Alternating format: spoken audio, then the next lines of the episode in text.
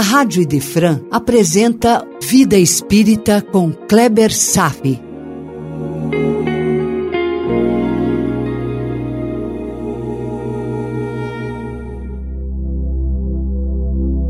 Nosso Lar, capítulo 12, Umbral, parte 3. Hoje nós vamos complementar os nossos interessantíssimos estudos sobre a classificação dos espíritos. Iniciamos com os espíritos de terceira ordem e suas cinco subclasses: impuros, zombeteiros, pseudo-sábios, indiferentes e os batedores de efeitos físicos. Hoje vamos examinar as classes da segunda e da primeira ordens. Vamos lá? Segunda ordem: Bons espíritos. Questão 107. Características gerais predominância do espírito sobre a matéria. Portanto, desejo do bem. Diferente da terceira ordem, onde predomina o mal sobre o bem, e, portanto, o predomínio do lado animal sobre o espiritual. Na segunda ordem, suas qualidades e poderes para o bem estão em relação com o grau de adiantamento que haja alcançado. Uns têm a ciência e a sabedoria, em outros, já predomina a verdadeira bondade. Os mais adiantados unem o saber com as qualidades morais. Esses espíritos, não estando completamente desmaterializados, conservam mais ou menos os traços da existência corporal na forma da linguagem, nos hábitos e até algumas de suas manias. Pois, de outro modo, já seriam espíritos puros compreendem Deus e o infinito e já desfrutam a felicidade dos bons. São felizes pelo bem que fazem e pelo mal que impedem. Isso é importante. O amor que os une é fonte de inebriante ventura, que não se perturba nem pela inveja, nem pelos remorsos, nem por nenhuma das más paixões que atormentam os espíritos da terceira ordem. Todos eles, entretanto, ainda precisam passar por provas até que atinjam a perfeição. Como espíritos, inspiram bons pensamentos, desviam os homens da senda do mal, protegem na vida os que lhes mostram dignos de proteção. São os guias espirituais. Neutralizam a influência dos espíritos imperfeitos sobre aqueles que não precisam sofrê-la. O ministro Clarencio é um exemplo que já conhecemos. Quando encarnados, são bondosos e benevolentes com seus semelhantes. Não se movem pelo orgulho, nem pelo egoísmo ou pela ambição. Não experimentam ódio, rancor, inveja ou ciúme e fazem o bem pelo bem. Podem ser divididos em quatro subclasses principais. Questão 108. Quinta classe. Espíritos benévolos. A bondade é a qualidade dominante. É um prazer prestar serviço aos homens e protegê-los. Os seus conhecimentos, porém, são limitados. Hão progredido mais no sentido moral do que no sentido intelectual. E eu acho particularmente uma virtude porque é muito mais difícil, meu irmão, o progresso moral que o intelectual. Você concorda? Questão 109. Quarta classe. Espíritos sábios. Distingue-se especialmente pela amplitude de seus conhecimentos. Preocupam-se menos com as questões morais do que com as de natureza científica, para as quais têm maior aptidão. Entretanto, só encaram a ciência do ponto de vista de sua utilidade. Jamais dominados por quaisquer paixões próprias dos espíritos imperfeitos. É o saber pelo saber e a sua aplicação útil para todos os seres. Questão 110, terceira classe: Espíritos de sabedoria. As qualidades morais de ordem mais elevada são os que caracteriza. Quase que possuem as asas do amor e da sabedoria equilibradas e elevadas. sem possuírem conhecimentos ilimitados, são dotados de uma capacidade intelectual que faculta juízo reto sobre os homens e as coisas. Lideram grupos de ação, administrando grandes missões. Basicamente, são os grandes instrutores de André Luiz. Questão 111, segunda classe.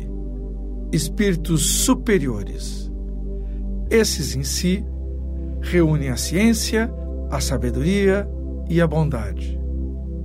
Da linguagem que empregam, se exala sempre a benevolência. Uma linguagem sempre digna, elevada e muitas vezes sublime. Sua superioridade os torna mais aptos do que os outros a nos dar as noções exatas sobre as coisas do mundo incorpóreo, dentro dos limites do que é permitido ao homem saber, lógico. Comunicam-se complacentemente a verdade com os que procuram e cuja alma já está bastante desprendida das ligações terrenas para compreendê-la. E afastam-se daqueles a quem só a curiosidade o impele, ou que, por influência da matéria, fogem da prática do bem. São os instrutores que vêm do alto para dar alguma instrução que André Luiz costuma assistir antes de seguir em tarefa na crosta. E foram esses que trouxeram as revelações do Espiritismo ao mundo, sob direção direta dos espíritos puros, como o Mestre Jesus.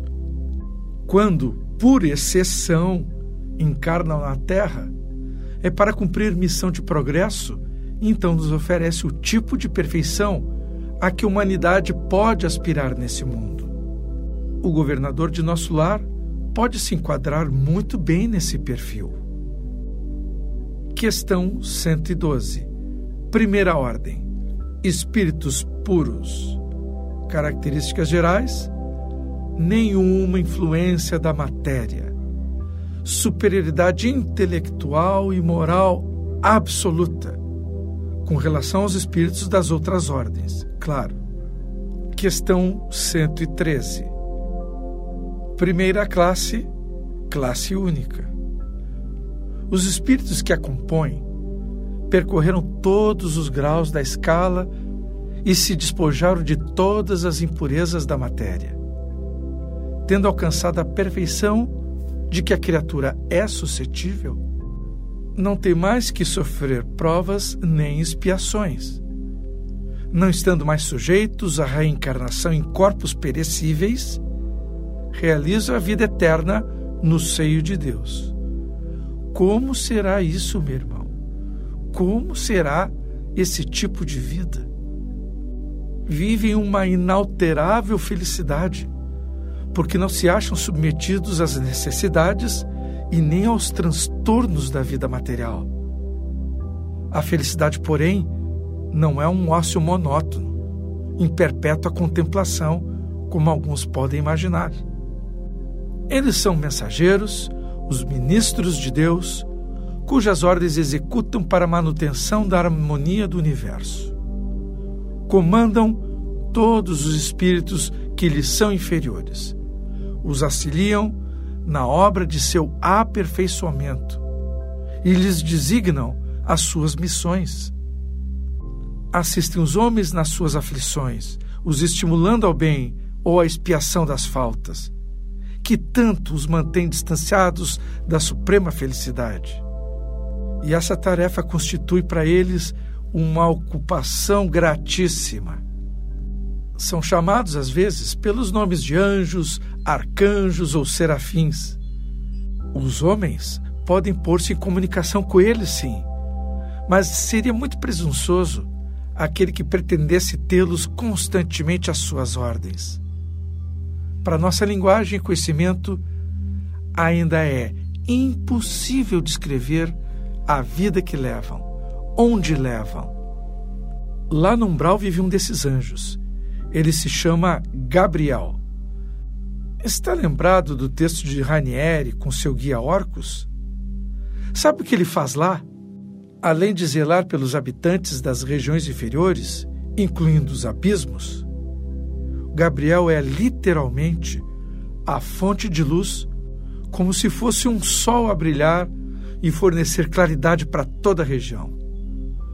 Como nos é difícil conceber o que realmente se passa com esses seres angélicos. Na verdade, é muito difícil imaginar as atribuições divinas deles.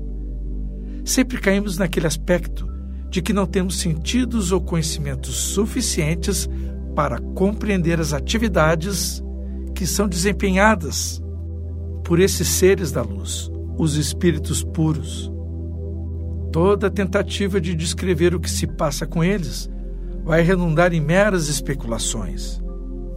Não temos as condições de compreender o perfil de uma vida plena de luz, a maneira como pensam, como se expressam e se comunicam entre si. Temos, no entanto, a seguinte informação dos espíritos superiores. Presta atenção. Esses seres se comunicam diretamente com Deus.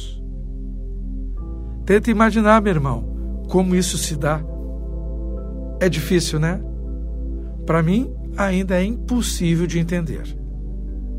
E assim, concluímos mais essa etapa de nossos estudos sobre a classificação dos espíritos.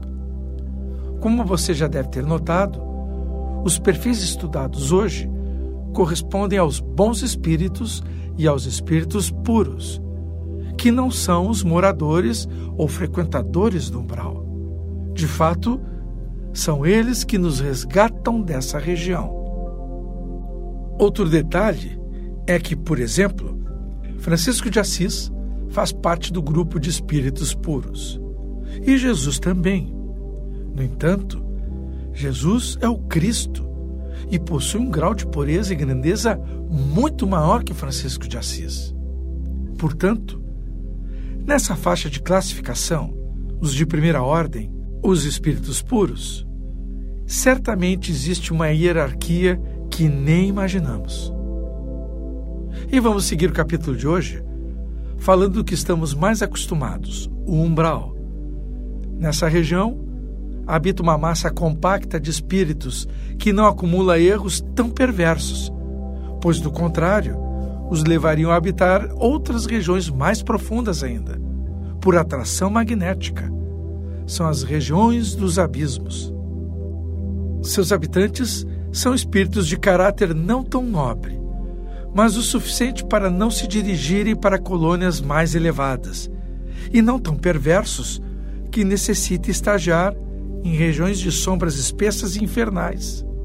Essas regiões infernais, repito, estão localizadas na subcrosta ou no fundo do mar, onde vivem espíritos com grande coeficiente de maldade e crueldade, em níveis de bestialidade, sem qualquer sopro de moralidade.